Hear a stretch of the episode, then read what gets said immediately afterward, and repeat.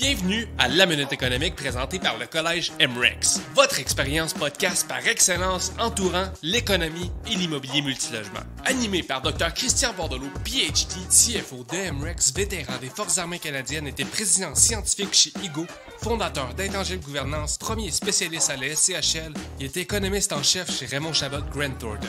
Co-animé par Philippe Foisy, actuaire, investisseur immobilier et chargé de cours au Collège MREX. Bonjour Philippe, comment ça va? ça va bien, toi? Yes, bienvenue à la deuxième, euh, deuxième épisode de la Minute économique. Yes, yes, yes. En forme? De pas mal de fun. Oui, pas mal en forme. Euh, on est à, l'hôtel pour la, dernière retraite de la cohorte 6. Fait que euh, ça va être une grosse fin de semaine. je vois beaucoup de bois en arrière de toi. C'est, ça, ça coûte cher, ça, ces temps-ci. On va aller.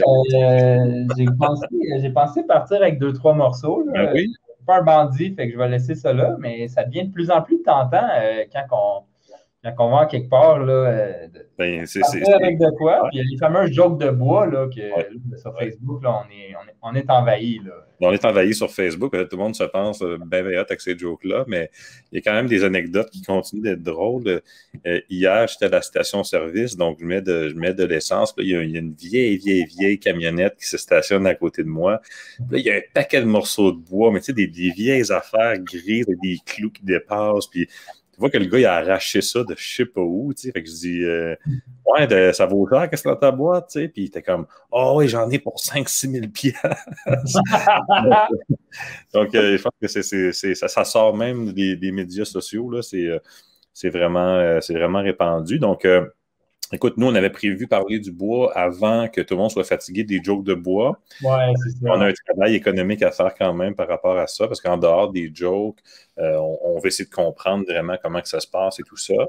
Euh, et puis, c'est ce qu'on va parler dans l'épisode d'aujourd'hui. Puis, j'aimerais qu'on parle, de, dans le fond, d'une segmentation de ça, parce que la plupart des gens pensent au bois. Euh, bon, dès que tu dis le bois, Renault Dépôt, 2 par 4 est à 8 piastres quelque chose. Donc là, on, rentre tout de suite dans ce rabbit hole-là, alors que le bois, c'est quelque chose qui, évidemment, au niveau des producteurs est, privé, des terres de la couronne qui sont bûchées.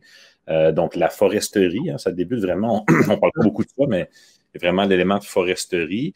Ensuite, il y a le transport euh, de la matière première. Il y a sa transformation dans les scieries, donc l'écosystème économique des scieries. Euh, et, et, ensuite, il y a le transport du produit qui est fait il y a le distributeur et il y a le retailer, dans le fond, le Renault Dépôt. Il y a un continuum. Il y a un continuum, puis on va rentrer là-dedans pour essayer de comprendre un petit peu qu'est-ce qui se passe. Euh, toi, de, ta perspective, parce que bon, on le sait, tu es actif sur le marché et tout ça. Euh, si tu avais à, résumer la situation actuelle en termes actuaires ou économiques, disons, euh, Comment, toi, tu résumerais la situation actuelle du bois pour qu'on rentre à un niveau un petit peu plus, euh, euh, un petit peu plus le macro, puis qu'on va pouvoir rentrer dans notre continuum économique de. Oui, c'est ça. Puis je vais je vais peut-être avoir quelques questions pour toi de ce côté-là. Tu as l'air de bien connaître la, chaîne de production, puis tu sais, comme quand on va plus dans le détail, c'est où que ça se trouve. Tu moi, ma lecture de la situation en date, c'est un petit peu la même que beaucoup ont eu. C'est que, bon, on est rentré dans cette pandémie-là. Euh, puis le seul secteur vraiment de l'économie qui a continué à performer, puis dans lequel on s'est dit, bon, ben ça, au moins ça marche, là, on va mettre tous nos espoirs là-dedans, c'est la construction. Fait que là, la construction a continué à rouler, là, à part le, mois initial, ça a arrêté de rouler. Ça a continué de rouler, les valeurs immobilières ont monté, tout le monde, la construction neuve a continué. Euh, je pense, si je ne me trompe pas, vraiment encore mieux performé que l'an passé. Euh, tout ça a continué, puis en même temps, il y a tout le monde au Québec a décidé de changer son, patio dehors l'été passé, puis de faire des travaux chez eux parce que le monde sont enfermés. Fait que tant puis ils ont des économies. Un petit peu tout ce qui a affecté l'immobilier a affecté la construction. C'est ma lecture. Puis là, ben, en plus des fermetures qu'il y a eu au début dans, les. Euh, peut-être dans la chaîne de production aussi. Baisse d'offres, augmentation de demande, puis là, le clash, puis là, le prix du bois qui a triplé justement. Mais moi, c'est ça, tu sais, je vois plus de ce niveau-là, c'est ça ma lecture, mais c'est ce que tu viens de décrire un peu là, de, la chaîne de production puis d'où que ça part. moi, je suis curieux de t'entendre là-dessus parce que c'est quelque chose que tu sembles connaître plus que moi. Puis je me demande, c'est juste une question d'offre puis de demande ou il quelque chose plus de structurel dans. Parce que moi, ma question qui reste souvent, c'est quand les choses redeviennent à normal, le prix du bois, il va-tu comme déflationner un peu pour revenir dans un balancier plus euh, standard ou on doit s'habituer à ce prix de bois-là? C'est là que c'est intéressant parce que tu arrives à la question qui, qui nous fait parler de structure parce que s'il n'y a pas de problème structurel, euh, donc dans le fond, le, le, si c'est très, très euh, fluide, euh, ben à ce moment-là, on a une, hausse, une, hausse, de prix, un peu comme le prix du pétrole qui augmente à la pompe, et la semaine suivante, il redescend très rapidement. On est content. Donc là, on se dit, ah, bon, ça, ça, bouge beaucoup, mais au moins, quand ça monte, ça redescend rapidement. Ça, on peut en débattre au niveau du pétrole quand même, mais c'est une perception qu'au niveau de l'approvisionnement du pétrole, il n'y a pas nécessairement de problème structurel. Et évidemment, si on pourrait rentrer aussi dans le pétrole et aller voir les capacités de raffinage, qu'est-ce qui se passe là, puis pourquoi le, pétrole est.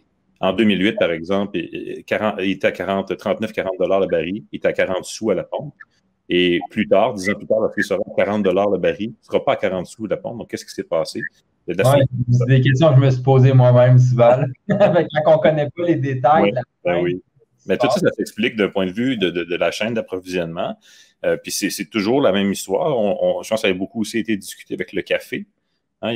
D'ailleurs, au niveau du café, il y a des gens qui ont, euh, qui ont commencé à, acheter du café qui est euh, éco-responsable, puis etc., pour s'assurer que le producteur, lui aussi, soit bien récompensé.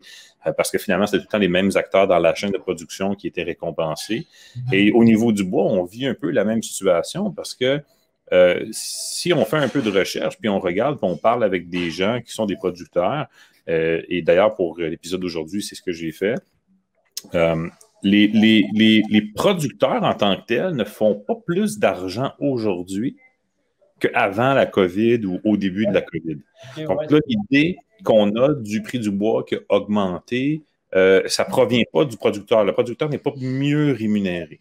Et là, la question qu'on se pose, c'est comment que ça se peut que si on a triplé ou quadruplé le prix du, qu'on de parler de 2 par 4, euh, comment ça se fait que le producteur, lui, n'a pas plus d'argent? Là, pour comprendre ça, il faut se rendre au niveau des scieries. Aujourd'hui, opérer une scierie, c'est très, très payant. Depuis environ 10 mois. et, pendant la décennie précédente, les scieries étaient déficitaires. Donc, c'est sûr et certain que là, en ce moment, lorsque le vent tourne, elles se disent, ben, on va profiter de ça. On va profiter de ça.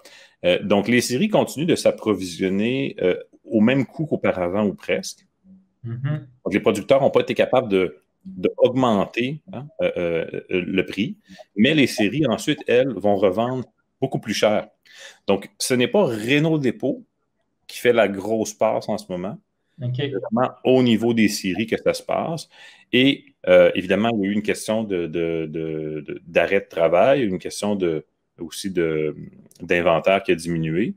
Mais il y a aussi une volonté au niveau des séries de ne pas augmenter dramatiquement la capacité de production, que certaines séries seraient capables. Donc, faire des petites journées bien normales. Pour garder cette pression-là sur les prix, parce qu'on se dit, pendant une décennie, on était déficitaire personne ne nous a aidés, le gouvernement ne nous aidait pas.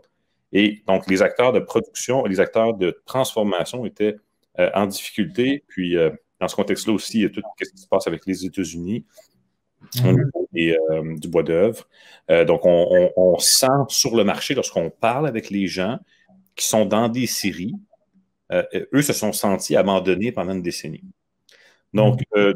ils se lèvent le matin aujourd'hui et se sentent très, très bien Hein, en se regardant dans le miroir, de charger plus cher dans le contexte actuel. Donc, euh, ça, c'est un des, facteurs structurels dans l'équation. Donc, ce n'est pas tant au niveau du transport avant-après la transformation, ce n'est pas au niveau du producteur, ce n'est pas vraiment à la, distribution puis au retail, c'est au niveau du sillage que ça se passe. Euh, et là, normalement, euh, en économie, on dirait, bon, il y a une très, très forte demande le supply est, bas, donc évidemment, les prix vont augmenter, mais ça va être très temporaire parce que de nouveaux acteurs vont entrer sur le marché pour faire du sillage. Bon, ça, c'est vraiment une théorie. Dans, la réalité, la barrière à l'entrée, elle est quand même très, très haute parce que les équipements de foresterie, c'est très cher.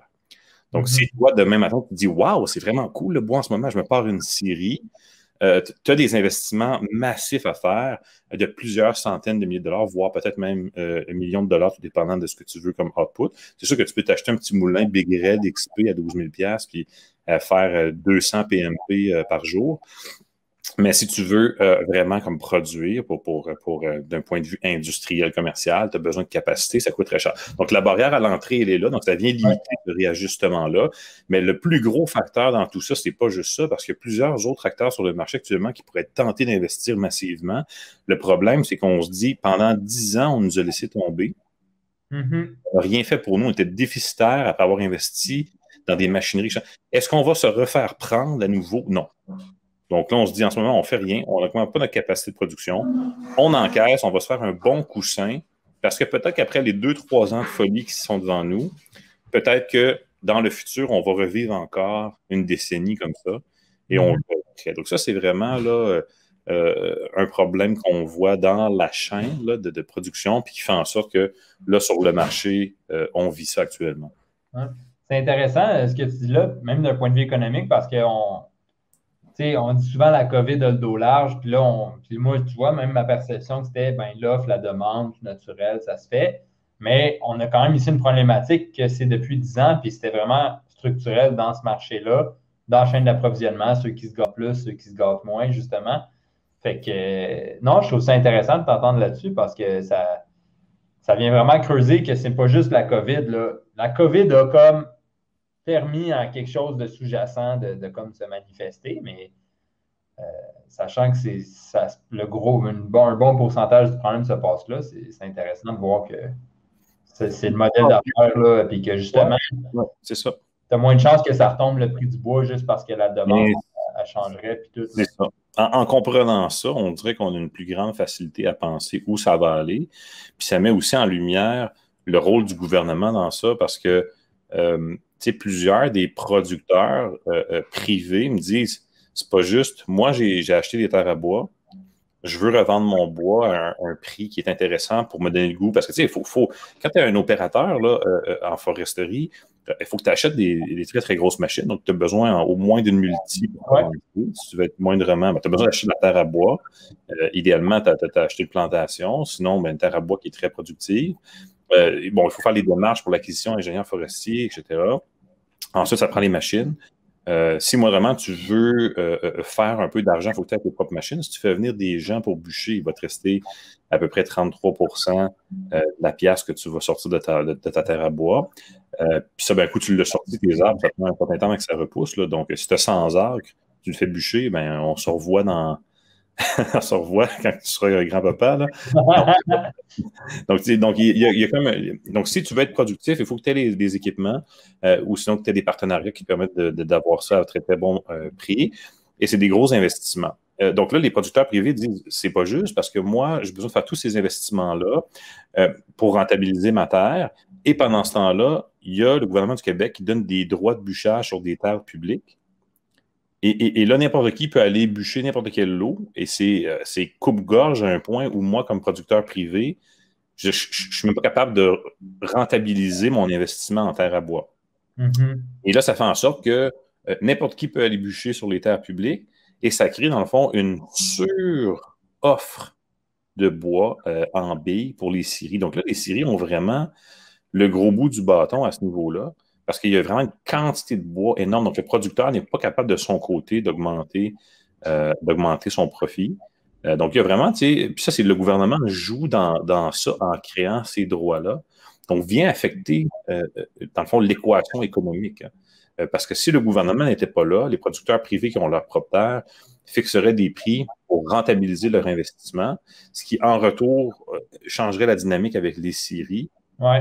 de suite. Donc là, ce n'est pas ça qu'on vit actuellement. Donc là, il y a une, partie rôle du gouvernement dans ça qui est important euh, à comprendre, qui est très spécifique euh, d'ailleurs euh, à, notre pays et qui est un des, grands problèmes qu'on a avec les États-Unis au niveau du bois d'œuvre, parce que les États-Unis, eux, disent Ouais, mais là, regardez, c'est une subvention que vous accordez. Ils vont bûcher gratuitement sur vos terres, ils vont bûcher avec des facilités. Nous, on considère que euh, c'est des subventions, même si vous leur chargez un, petit quelque chose, ce n'est pas le prix du marché. Donc, euh, lui qui reflète un investissement de quelqu'un dans quelque chose, Exactement. dans la puis euh, la, fameuse barrière à l'entrée aussi, même en foresterie. Exactement. Donc, ça, c'est un gros problème qu'on a avec les États-Unis. Donc là, on a parlé beaucoup de, disons, du début de la chaîne. Si on se déplace euh, post-Syrie, bon, on arrive au Renault Dépôt. c'est là vraiment que ça vient nous, nous affecter au niveau de l'immobilier. Est-ce qu'on peut penser, avec le contexte économique, on en a parlé un peu dans le dernier épisode, les taux d'intérêt, où ça s'en va, etc. Est-ce qu'on peut penser que cette demande-là pour le bois va diminuer à court, moyen terme, Philippe? Ben, moi, c'est ça, c'est la demande. C'est, je pense qu'en construction, parce que pense que le gros de la demande de, bois en immobilier se fait beaucoup dans la construction neuve. Tu as des charpentes à bâtir et tout. Dans l'optimisation de blocs usagés, oui, tu as du bois à acheter, mais souvent, tu es quand même déjà sur une charpente existante. Puis, tu sais, le bois, ça, c'est le plywood quand tu as besoin de faire des travaux majeurs ou des choses de même. Mais c'est beaucoup pour de la construction neuve. Puis en ce moment, dans la construction neuve, moi, ma lecture aussi du débat, c'est ben, débat, c'est les coûts de construction ils montent énormément à cause du coût du bois, parce qu'il y a beaucoup de structures de bâtiment qui est en bois. Puis là, par contre, il y a eu un boom d'un loyer dans, les deux dernières années. les loyers ont vraiment beaucoup augmenté dans les couronnes de, Montréal, probablement même dans les couronnes de Québec, un marché que je connais un peu moins. Mais les prix, les prix de loyer, on peut louer des 5,5, des 4,5, 9, beaucoup plus cher que là, 2-3 ans. Fait que souvent, le monde, quand il y a des coûts plus élevés, ils se sont fait sauver par des, loyers plus élevés en, conséquence. La vraie question, c'est jusqu'où le marché, quand tu prices ta construction neuve, va pouvoir absorber des hausses de loyers futurs. Tu sais, à quel point tu vas pouvoir refiler la facture du bois à tes futurs locataires? c'est où que l'élastique arrête? Puis c'est où, quand ça va s'atteindre, ça, naturellement, encore là, en économie, la théorie, c'est la, la construction va ralentir à ce niveau-là. Parce que justement, ça va coûter trop cher versus ce que tu loues, le monde va prendre leur capital. en tout cas, après ça, on sait qu'en économie, tu as plein de variables qui, interagissent entre eux. Mais euh, pour moi, c'est beaucoup lié à la croissance des loyers qu'on vit actuellement. C'est quand qu'elle va s'arrêter, genre. Parce que pour moi, c'est dans le coût du bois, puis la demande du bois en construction, c'est beaucoup là que ça va se passer, selon moi. Bien, c'est sûr que là, il, faut, faire la distinction entre le neuf et l'usager. Mm-hmm. Parce que dans le neuf, euh, pendant, pendant un certain temps, on peut déterminer, euh, peut déterminer un, loyer librement. Ouais. Ça nous permet quand même en grande partie de continuer la construction neuve et de refiler cette facture-là. Et puis là, ensuite, il ben, faut voir la capacité d'absorption du marché. Oui, moi, c'est surtout là-dessus que je me pose la question. Oui, mais il y, a beaucoup de, il y a beaucoup de gens qui vont être prêts quand même à absorber cette hausse-là parce que euh, pendant la dernière année, les, transferts gouvernementaux ont été tellement importants et, les gens ont tellement peu dépensé que d'absorber un 90 sur un prix de loyer qu'ils ne connaissaient pas nécessairement. Parce que, bon, tu sais, au niveau du neuf, tu te dis, ben, je vais sortir à 13,50. Là, finalement, le bois augmenté. Bon, je vais le mettre à, à 14,25. La personne qui voit la publicité ne l'a jamais vu à 13,50, le voit 14,25. Euh, son désir de louer peut être encore très, très fort dans un contexte où, justement, sa, position économique s'est améliorée comme la plupart des gens de classe moyenne à supérieure dans, euh, dans le marché. Et, je veux dire, lorsqu'on a des logements, euh, on peut, on peut se le dire ici, là, quand on a des logements de, de 14, 1500, 1600 dollars, c'est sûr que on, est dans ce qu'on catégoriserait comme une classe moyenne au niveau des, des salaires normalement, il y a du débat à savoir quand ça commence une classe moyenne, mais. large. c'est des débats c'est comme l'intérêt public, ça, c'est très, très difficile à circonscrire. Euh, mais c'est certain que euh, je pense que la plupart des gens là, euh, raisonnables pourraient s'entendre à, savoir que, bon, rendu à 1500, 1600 dollars, si on prend, par exemple, le salaire moyen des Canadiens, n'importe quelle année, on, on peut s'entendre que c'est quand même au-dessus de. au-dessus. Donc, donc, ça, c'est d'une part. D'autre part, au niveau de l'usager, c'est là que ça devient plus difficile parce que euh, lorsqu'on veut euh, transformer des, logements qui ont été vraiment euh, délaissés pendant très, très longtemps et puis que, bon, on a besoin d'utiliser beaucoup de bois pour ce faire. Donc, on parle de structure, etc. ou d'ajouter des étages dans un contexte usagé. ben là, ça, peut devenir difficile parce que le, prix est très, très élevé. Et là, on n'est pas capable nécessairement de, refiler la facture des fois autant qu'on le voudrait. Donc, ça dépend à quel, quel point on aura fait des rénovations, etc. Est-ce qu'on a relocalisé les gens? C'est sûr que ces temps-ci, ça nous aide beaucoup. Le taux d'inoccupation a quand même augmenté.